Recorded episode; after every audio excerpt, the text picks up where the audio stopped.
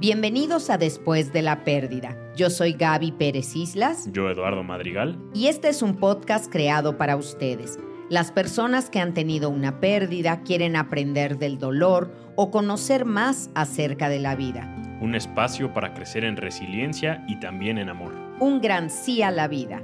Gracias por acompañarnos. Comenzamos.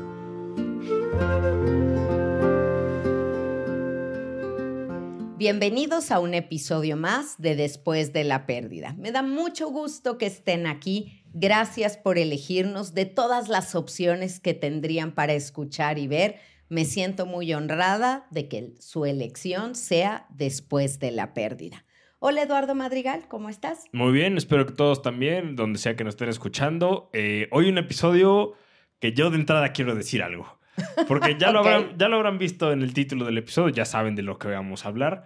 Pero eh, propongo que digamos todo como el primo de un amigo. Yo tengo un amigo, conocí una vez una persona, ¿no? Para no saber ni de lo tuyo, ni de lo mío, ni de nada de lo que se va a tratar en este episodio, ¿no? Para mantener ahí un poco el anonimato, vamos a decir el primo de un amigo y todo eso, ¿no?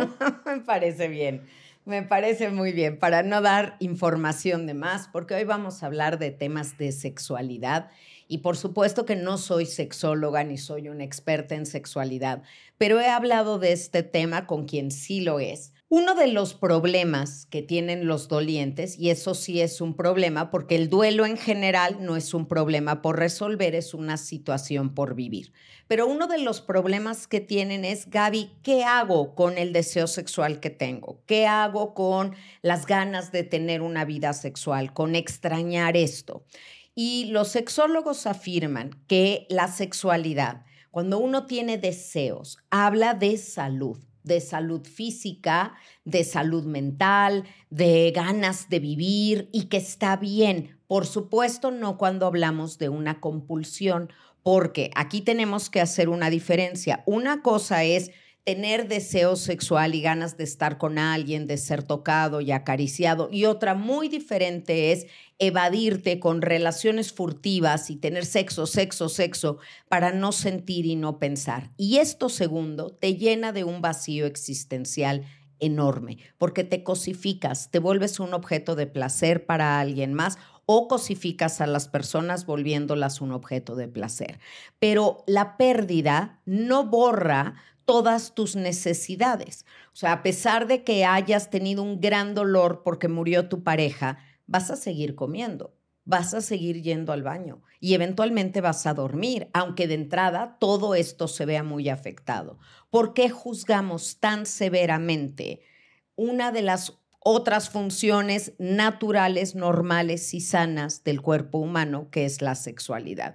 Creo que la sexualidad siempre tiene esta connotación de híjole, prohibido, sucio, no debería de ser. ¿Cómo estás pensando en estas cosas en este momento? Y yo los invito a que escuchen no solo este episodio, sino que se acerquen a los dolientes sin juzgar, porque lo he oído en muchas ocasiones de, bueno, alguien que va al salón de belleza tres horas a arreglarse las uñas así, pues no debe de estar tan deprimido o sea, ¿qué tiene que ver? Dejen a las personas si se quieren arreglar sus uñas, si se quieren ir al salón de belleza a pintar. Eso no tiene nada que ver con el dolor que tienen, pero sí con la valentía para buscar recursos y buscar sentirse mejor. Y se vale, se vale buscar todo lo que te ayude a estar bien. Yo recomendaría tal vez, porque sé que muchas veces nos escuchan en episodios con niños o hay niños en tus conferencias que dicen, ah, me encantan tus episodios y siempre te escuchamos juntos. Este tal vez eh, se lo pueden saltar, ¿no? O no, no sé cuál sea tu recomendación, pero seguramente es un tema que le interesará a los papás, pero a los niños habrá algunos que estén muy chicos que también disfrutan de escucharnos, pero que este tal vez no sea tan necesario que escuchen en estos momentos porque pues tal vez ni tengan una vida sexual activa en estos momentos, pero eventualmente servirá esta información, solo que ahorita tal vez no tanto, ¿no? Bueno, si los niños van a abandonar el episodio en este momento, solamente déjenme decirles algo que sí me interesa que les quede muy, muy claro. Nada que tiene que ver con el cuerpo humano es sucio o malo. Nada. A veces en la mente de un adulto, de alguien, puede haber cochambre, como hay cochambre en la cocina, ¿no? Que se va quedando ahí pegado y está mal pero el cuerpo humano no tiene nada de malo ni nada de sucio.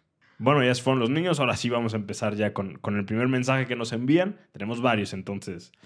Este primero dice, hola, ¿me podrían informar eh, qué puedo leer o buscar sobre sexualidad en la viudez? Busco, pero solo encuentro en personas adultas, y yo quedé viuda y tengo 41 años.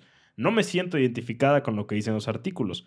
Perdón por tomarme este atrevimiento, pero es todo tan raro y ese tema sobre todo, mi psicóloga me ha hablado de autosatisfacción, pero no creo que eso sea lo apropiado para mí.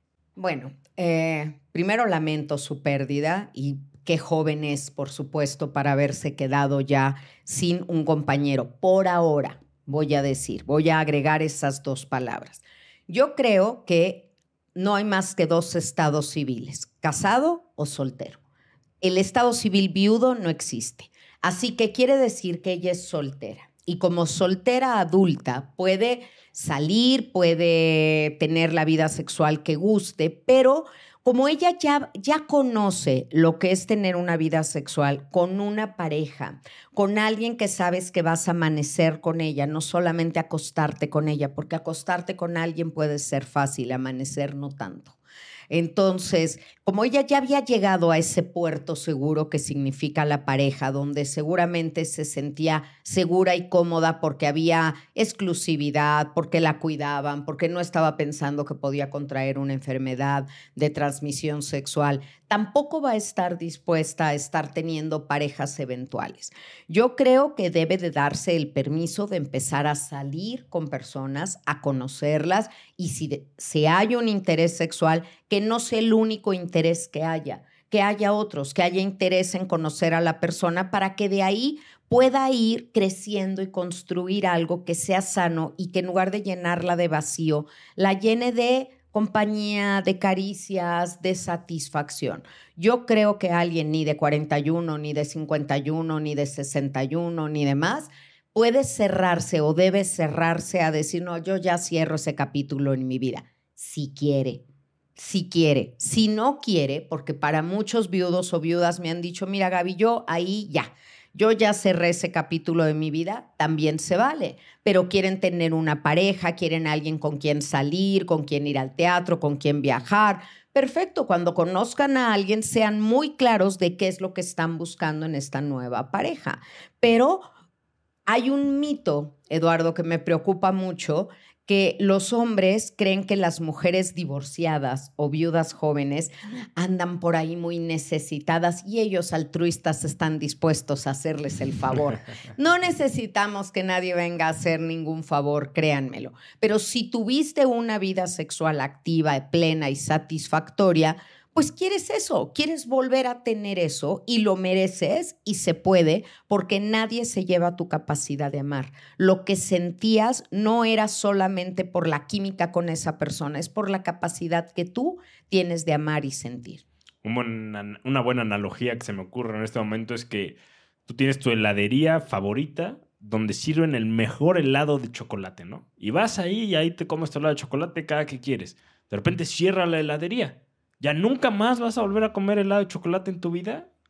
O sea... Son muchas pérdidas en uno, ¿no? Está bien, cerró la heladería y demás, pero hay helado de chocolate en muchas tiendas, ¿no? Ahora, la cosa es, ¿cómo no sentir que estás traicionando a tu pareja o le estás siendo infiel si, mm, digamos, para algunos será su única pareja sexual que tuvieron, para otros la más duradera, por así decirlo, de más años o demás, y ya si 10 años o algo así fue tu única pareja sexual, de repente que otro hombre o otra mujer te quiera tocar, pues te sientes tú como que lo estás haciendo infiel a un muerto, ¿no? Pues sí, y eso no puede ser, porque tu piel nunca es territorio de nadie, es tuyo es tuyo y tú decides lo que haces con él y no se le puede ser infiel a un muerto. Le guardaste respeto, el tiempo que estuvieron juntos, el tiempo del duelo de inicio, pero después tú puedes tomar las decisiones como adulto. Yo creo que mucho del problema, Eduardo, está en las frases románticas que nos decimos como pareja, ah, tú eres mía. ¿No? Odio, odio con odio jarocho las, las canciones de porque conmigo te hice sentir mujer. Y esas cosas que yo, por Dios, por Dios, el ego así, a todo lo que va del macho, de yo te hice sentir por mí, yo te llevé a ver las estrellas. Ay Dios, ¿no? O sea, fuimos juntos en el mejor de los casos, pero tú me llevaste y tú me convertiste en mujer. Pues eso, lo, el sexo lo decidieron mis papás. No lo decidiste tú y nadie te lleva a hacer eso. Y aunque hayas sido la única persona con la que hayas estado, creo que no hay votos de castidad después de que alguien murió, porque no es una manda. Mientras estuve contigo no tenía necesidad ni quería estar con nadie más. Hoy que no estás, si se me antoja, fíjate esto, esto es importante, si se me antoja seguir teniendo una vida sexual es porque tuve una buena vida sexual contigo. Y por eso quiero, voy a volver a tu ejemplo del helado de chocolate. A mí no me gustan los helados, en, en particular, ¿no? Pero si tú eres fanático del helado de chocolate y te cierran esa heladería, pues te le vas a dar la oportunidad a otra heladería porque te gusta el helado de chocolate, porque esa heladería te enseñó que el helado, de chocolate puede ser delicioso. Pero si tú has tenido una muy mala experiencia con los helados, no vas a querer otro helado, vas a decir, ay, qué bueno, ya. Se acabó el tema de los helados para mí. Cuando yo veo un hombre que enviuda y está pensando en volver a casarse y quiere volver a tener una esposa, es porque le fue bien en su matrimonio. Alguien que le fue mal en su matrimonio dice, yo volver a casarme ni loco.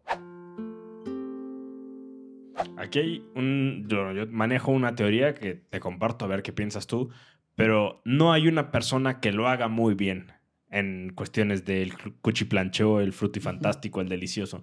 No es que él o ella lo hace muy bien es que entre dos se hace muy bien. Es decir, eh, por más que alguien sea un 100% en la cama, el resultado final es 50 si la otra persona es una estrella de mar que nada más se queda ahí. No, hay una estrella de mar. Bueno, suena tierno, pero es, triste la imagen de alguien que nada más está ahí echado, pues eso es un 0 más un 100, el resultado es 50. Entonces, el, resultado de esa relación, la suma de ambas partes es un 50, ¿no? El promedio. Tiene que ser que las dos personas hagan cosas que les gusten los unos a los otros y el resultado entonces podría ser entre los dos 100. Pero no es que esa persona es el mejor que hay en, la industria para esto, ¿no? Y por lo mismo, puedes encontrar a alguien que lo haga mejor o que lo, lo haga peor, pero no es que esa persona es la única que te hacía sentir eso, ¿no? Pero para esto tú tienes que aportar tu 100% para una relación, para que sea bonito. Bueno, y obviamente eh, no vas a poder aportar tu 100% cuando es la primera vez que estás con alguien después de haber tenido una pérdida. O sea, tiene que haber una primera vez para poco a poco, la primera vez, lo peor que te puede pasar es no sentir nada, que ya es bastante malo. Pero ya pasó esa primera vez y hay personas en nuestra vida que yo les llamo relaciones escalón están ahí no para que te quedes, sino fue un escalón para que llegues a otra persona después y ya te quites de encima ese mito de la primera vez y no voy a poder, porque sí vas a poder. Mi, duda es, y si viendo, para tú poder aportar lo más cercano a ese 100% que puedas y la relación haya resultado en un promedio positivo, tienes que tú saberlo disfrutar, ¿no? Y para eso implica que sepas las cosas que a ti te gustan y cómo te gustan y poderlas hacer o replicar o decirle al otro o a la otra, esto es lo que quiero que me hagas. Para eso se ve como necesario muchas veces, o supongo que es por eso que su psicóloga le recomendó la autosatisfacción, ¿no? ¿Cuál sería entonces el problema con hacer esto? Porque dice, eso no es lo mío, pues no, no me quedó muy clara esa parte. Y la otra es, ¿cómo es que no vas, más bien, siento yo, imposible no recordar cuando empieces o con los besos o las caricias a tu pareja, ¿no? Y eso en vez de ser un momento placentero se vuelve algo triste o doloroso. Entonces, ¿cómo manejar esas dos partes? Porque siempre que me invitan a un podcast, por ejemplo, y estoy ahí como invitada, me quieren hacer una pregunta tan compleja, me hacen una pregunta tan larga y con tantas aristas que al final digo, ¿Qué te contesto? ¿Por dónde empiezo? Entonces, no, no lo hagamos tan largo. Vamos con la primera, lo de la autosatisfacción. Todos los psicólogos dicen, está muy bien que conozcas tu cuerpo, está muy bien que lo hagas, pero si no eres de esa generación que, que creció viendo así las cosas, la autosatisfacción puede ser una práctica totalmente triste y solitaria, porque solamente tiene que ver con hacer sentir al cuerpo. Pero yo creo que para que realmente haya esa química con alguien, tiene que haber algo más que el cuerpo. Tiene que haber habido una plática buena, un interés por la persona, algo que le admiras, conocerla un poco más. No sé, yo nunca podría ser, bueno, un primo de un amigo, jamás podría ser alguien de una noche de te conocí, me voy contigo. Nunca, nunca no hay manera, porque no me interesa ese tema. Para mí solo eso que, que fuera solo cuerpo no me interesa.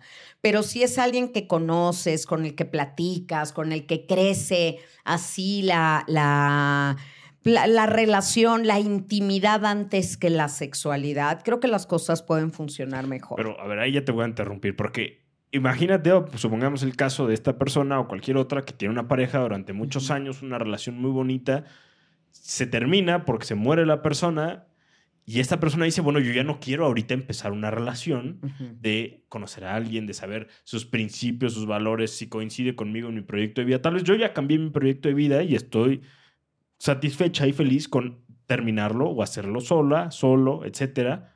Pero sí me gusta esa parte, ¿no? Entonces ahí sí tengo que considerar la posibilidad de, no voy a decir usar a los hombres, mm. pero eh, ver a este intercambio de fluidos como solo algo físico. Y yo no creo que tenga nada malo. O sea, no, no cada interacción tiene que ser, si no lo amas, no se siente bien. No, a, ver, yo no digo que sea malo. No tengo que crear un proyecto de vida con alguien para nada más dármelo. No, no, no, Eduardo, pero yo, o sea, estamos, o sea, son dos puntos de vista y está perfecto. Pero yo creo que lo que es solamente cuerpo es vacío, porque esa, si esa persona podría llamarse de esa manera o de otra, o de otra, o de otra, entonces o sea, para mí, para mí, no estoy juzgando. Si esa es una opción para alguien, adelante. Es lo que te sienta bien a ti.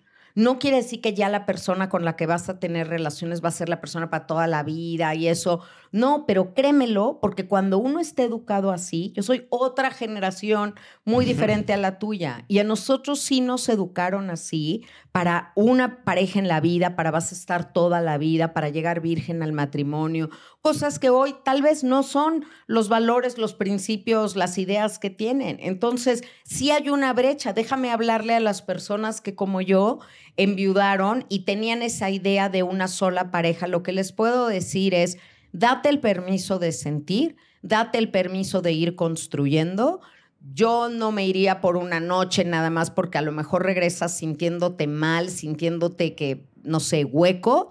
Y no compares, no compares para la segunda parte de tu pregunta, estar extrañando las caricias del otro, esas ya las tuviste, date una oportunidad de vivir algo nuevo. Si tú vas a ir de viaje a África, no lo estés comparando con Estados Unidos, porque entonces en algunas cosas ganará y en algunas cosas perderá. Es África, es otro nuevo continente, descubre ese nuevo continente, sé que es difícil porque tu único punto de referencia o tu parámetro es lo que conocías, pero ábrete a una nueva experiencia sin comparar, sin estar recordando, sin clavarte en eso.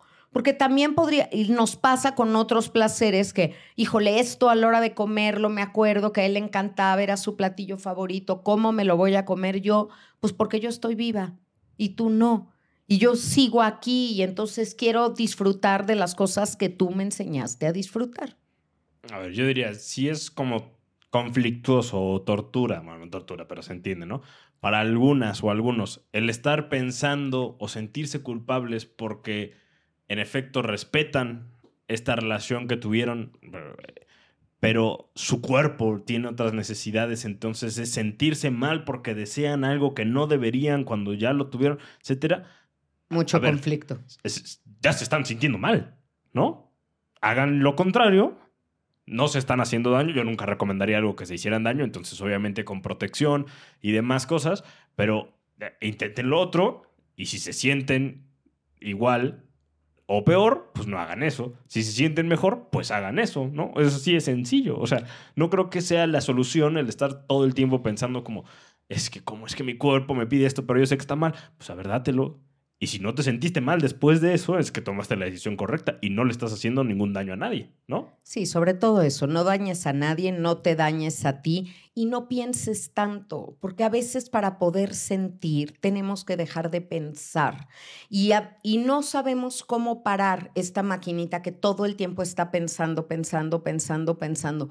Hay que callarla tantito y dejar al cuerpo sentir y sobre todo estar con alguien que sepas que en cualquier momento que te sientas incómodo puedas decir, ya no quiero, ya hasta aquí y está bien y no pase nada. Esa es la confianza y la seguridad que debes de tener de estar con alguien que, por eso yo digo, no puede ser alguien que acabas de conocer, porque tienes que sentirte segura, cuando menos o seguro de saber que puedes parar en el momento que quieras. ¿Tú ya tienes tu kit de acompañamiento para el duelo? Un oráculo con 80 tarjetas para acompañarte diario después de que has tenido un gran dolor no importa qué tan reciente haya sido la pérdida, estas tarjetas te guían a través de tu duelo con pensamiento positivo. Disponible en Mercado Libre, Amazon México, Estados Unidos y Canadá. Hola, feliz Navidad chicos. Bueno, este pues llega, estamos leyendo un poquito tarde, pero muchas gracias igualmente. Feliz Navidad chicos. Espero tengan días muy lindos con su familia. Espero los tuyos también hayan sido así. Gracias por decirme chica. Hoy me atreví a mandarle el mensaje porque quisiera que hablaran de algo que estoy pasando y supongo que otras personas como yo también les pasa. Sobre todo sobre lo peligroso de la tensión de más de un duelo por la pareja. Miren, les cuento mi historia a ver si me pueden entender a lo que me refiero. Mi esposo falleció hace siete meses y fue mi primer novio, y me casé con él, una semana antes de que falleciera. Pero duramos juntos 11 años, ahora yo estoy joven, cumplí 30 años antes del accidente también sí fueron muchas cosas que pasaron ese mes. Bueno, a lo que me refiero es el tener la atención de otros hombres te hace caer a veces en lo que quieren, porque al estar sin tu pareja necesitas esa atención que te daba y sobre todo el cuerpo tiene necesidades que no tienes desde la pérdida de él. Y debo admitir que caí con una de esas personas, pero solo fue una vez y te queda un tipo de necesidad de seguir solo por la atención.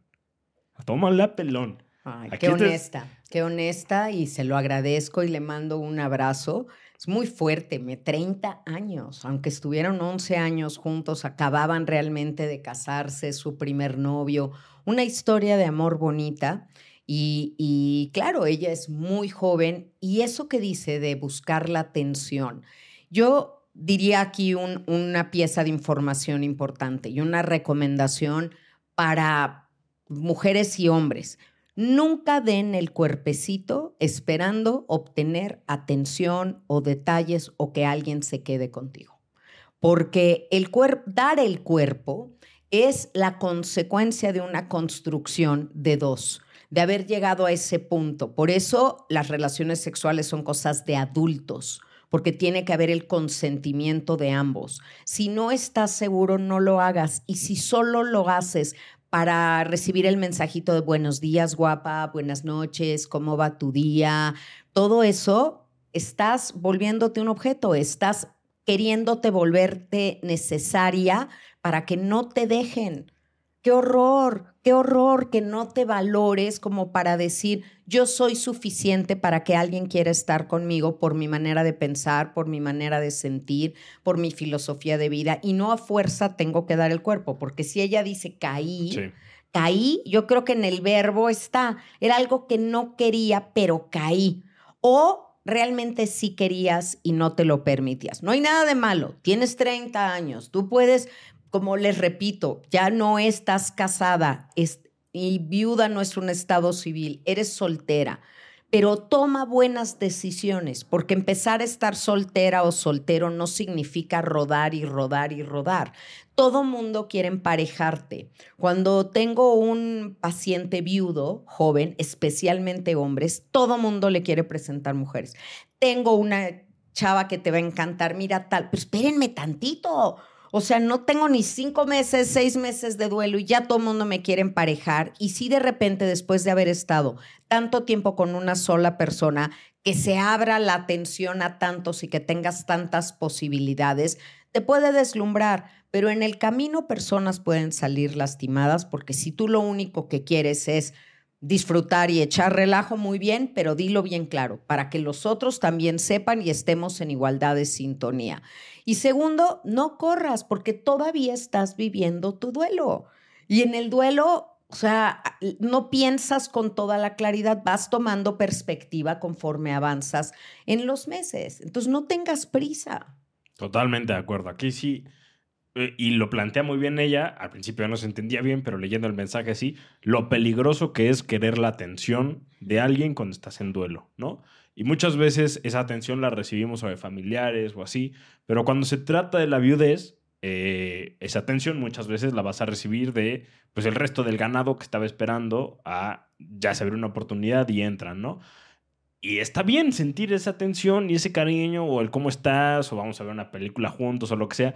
Lo que está mal es usar eso como, como, más bien usar tu cuerpo o esa experiencia sexual como moneda de cambio para recibir esa atención. Claro, claro. Creo que es importante. para que no te dejen. Exacto. Creo que es importante desde el principio definir si realmente dentro de lo que tú quieres, ¿no? Que será pues que me acompañen al súper, que, que, vean películas, que me manden mensajito de buenos días, no sé qué. Si en esa lista de lo que sí quieres está tener también relaciones sexuales, perfecto, no hay ningún problema. Si no lo está y nada más lo estás dando porque la persona que te da esas atenciones también quiere eso, es lo que está mal porque no estás haciendo esa acción, ni esta ni cualquiera. Yo no, o sea, no es que tenga valorizado el sexo como lo más importante del mundo, cualquier cosa que no estés haciendo realmente porque lo quieres, sino solo como moneda de cambio para que la otra persona no te deje o porque te gusta el resto de atención que te da, creo que está peligroso, como lo plantea ella, ¿no? Y a mí me parece súper peligroso que tengamos tal fragilidad del ego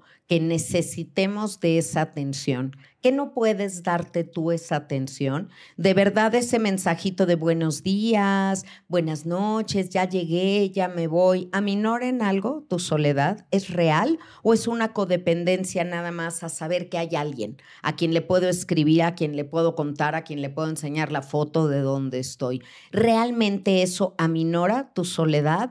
Yo no lo creo.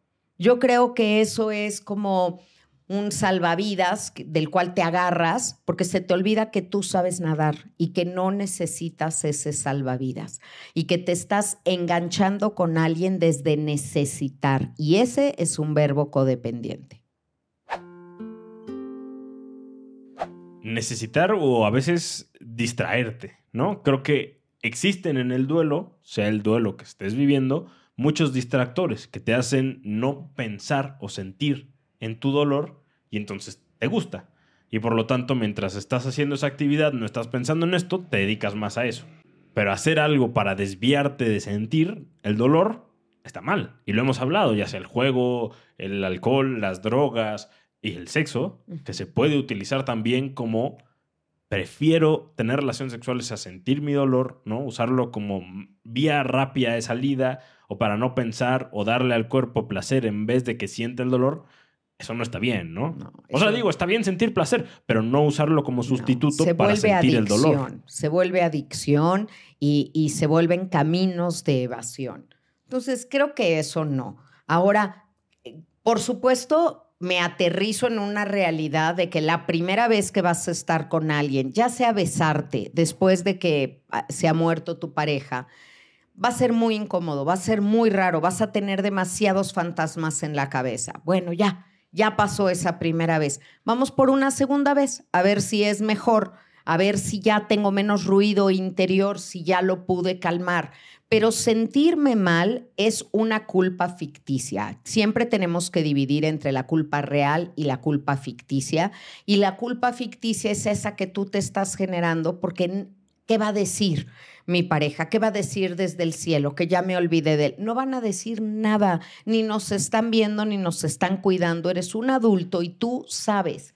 Tú decides si quieres o no quieres y no uses de pretexto a alguien que no está, porque como digo en mi libro Elige no tener miedo, las casas se construyen con los ladrillos que tienes, no con los que ya no están. Y tenemos otro mensaje que quiero leer de otra arista de esto de la vida sexual después de una pérdida y dice así. Buen día, doctora Gaby. La pregunta es, ¿cómo afecta la muerte de un hijo en la intimidad del matrimonio de los padres, por favor? Muchísimo, muchísimo, muchísimo. Y la abrazo, la abrazo por su pérdida también. Cuando perdemos un hijo, no es un árbol de tres ramas al que le cortaron una, te cortaron la raíz. Ya no confías en el mundo. ¿Qué clase de mundo es este en el que muere un hijo? Ya no te sientes segura ni cómoda en este mundo.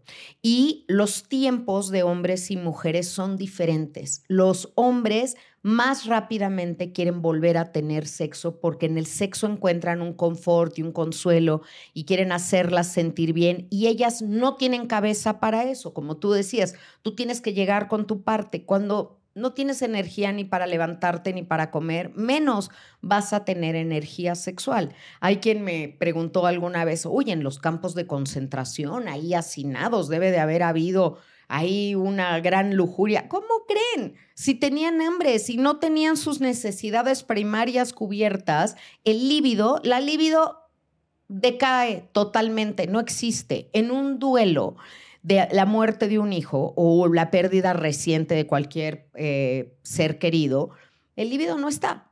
No está, a punto.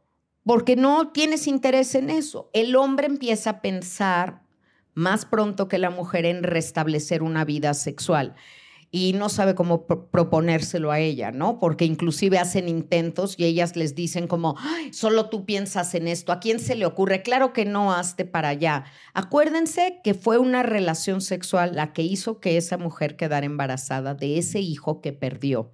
Entonces, en toda la cadenita de dolor que siguen, la mujer tiene una relación con cómo voy a pensar en algo que da vida si estoy llorando la muerte de alguien que acaba de perderla.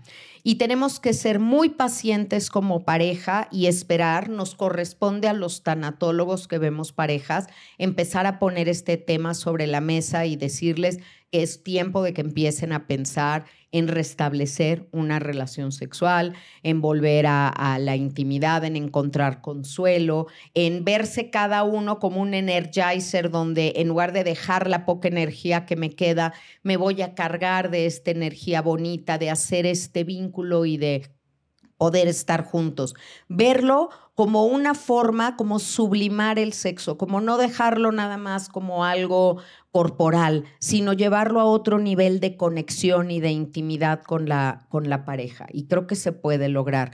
Y es obvio que en los primeros meses a lo mejor no se dé, pero hay que ir restableciendo una vida sexual. Alguno de los dos tiene que ponerlo sobre la mesa y en mi libro Elige no tener miedo, hablo sobre este tema también y qué ha funcionado en ciertos casos para empezar a reactivar una relación sexual después de que ha habido una pérdida muy fuerte o cercana en la familia, ¿no? Porque en efecto, y será el caso de muchos, pues después de que se muere tu mamá, probablemente pues no quieres nada de eso, ¿no? Y la otra persona puede que lo quiera o eventualmente llega el punto en el que ya no se ha hecho durante tanto tiempo que es raro cómo empezar otra vez a hacer esas cosas, o sea, que ¿Qué, serviría o recomendaríamos desde el punto de vista desde trabajar esto como un duelo y entenderlo respetando el dolor de la otra persona, pero para que no se pierda esto, porque también si, si no existe la vida sexual en las parejas, es, es más probable que, que, no, no vaya para bien, ¿no? Sí, de por sí el 80% de las parejas que pierden un hijo terminan separados.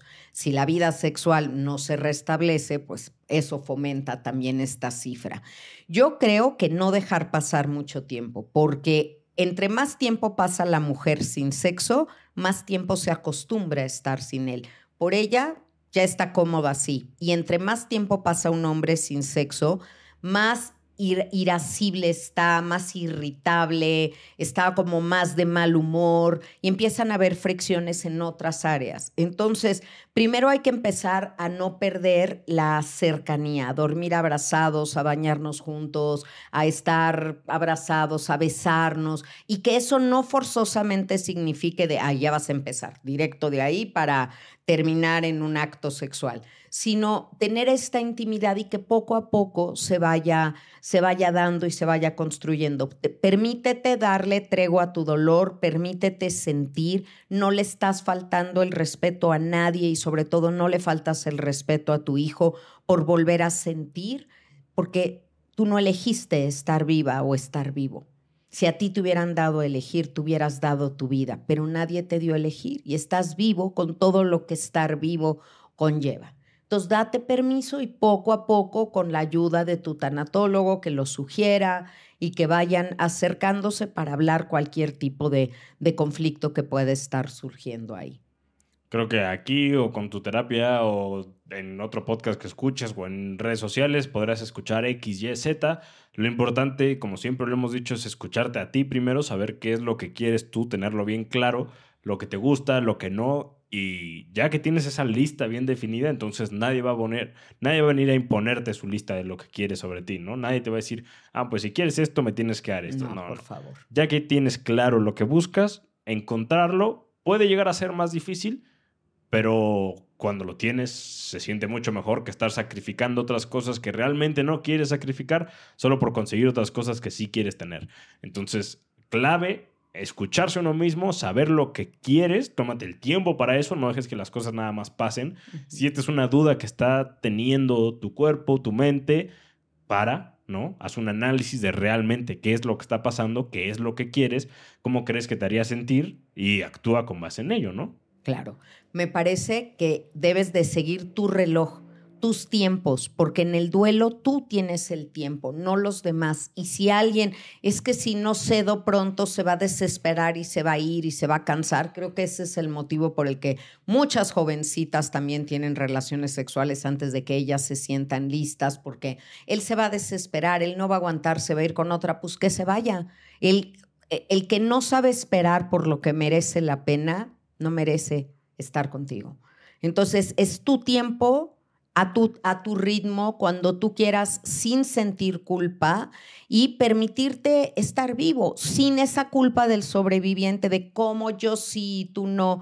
No, porque yo estoy viva o yo estoy vivo y quiero seguir estándolo y, y, esto es natural que se dé, sobre todo entre las personas jóvenes, porque creo que las personas adultos mayores ya subliman esta necesidad genital por una necesidad de afectividad y de compañía.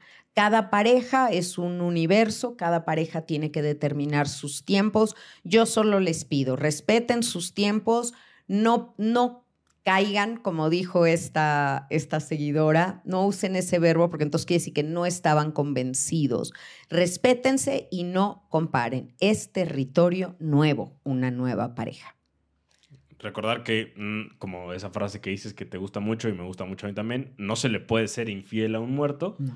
Y dos, todo esto, todos los episodios que hablamos aplican tanto a hombres como para mujeres, porque no hay tampoco presión de nosotros de o cuándo vas a empezar otra vez o estás desperdiciando tu vida, ¿no? Que es un concepto que muchas veces presiona el tiempo por ser joven o además estar desperdiciando algo. A ver, si lo quieres usar está perfecto, si no, no, ¿no?